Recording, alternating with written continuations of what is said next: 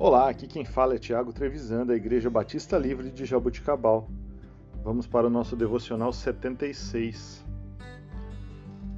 2 Coríntios capítulo 5, verso de 1 a 4 nos diz o seguinte: Sabemos que se for destruída a temporária habitação terrena em que vivemos, temos da parte de Deus um edifício, uma casa eterna nos céus. Gememos, desejando ser revestidos da nossa habitação celestial, porque estando nós vestidos, não seremos encontrados nus. Pois, enquanto estamos nessa casa, gememos e nos angustiamos, porque não queremos ser despidos, mas revestidos da nossa habitação celestial, para que, aquilo que é mortal seja absorvido pela vida.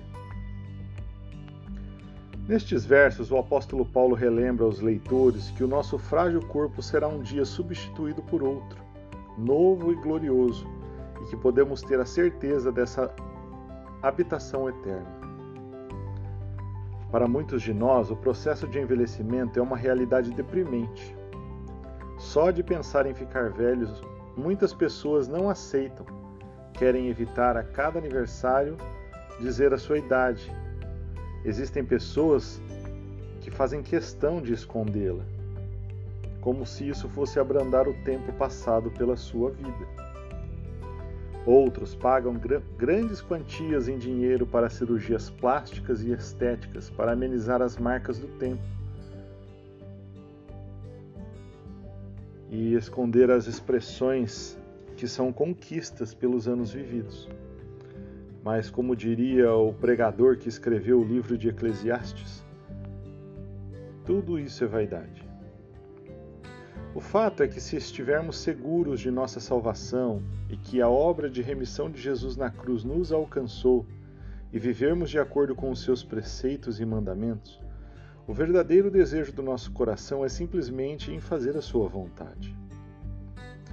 Ah, mas então você está querendo dizer que uma aparência física não tem nada a ver? Não, uma aparência física bonita é sim muito boa e proveitosa.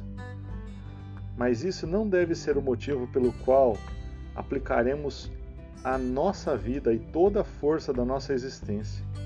Eu não sou contra o cuidado com a saúde ou a prática de exercícios físicos. Aliás, eu gostaria de ter a aplicação que muitos dos meus amigos têm.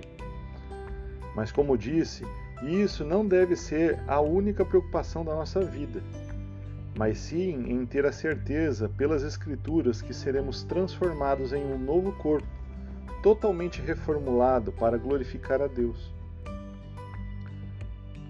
A nossa preocupação deveria ser uma só, de não sermos encontrados nus, ou seja, sem o revestimento do Espírito Santo que se dá devido à nossa entrega total a Jesus e ao reconhecimento de Sua obra redentora na cruz por nós. A presença do Espírito Santo em nós é a marca mais importante para sabermos que em breve receberemos um corpo glorificado.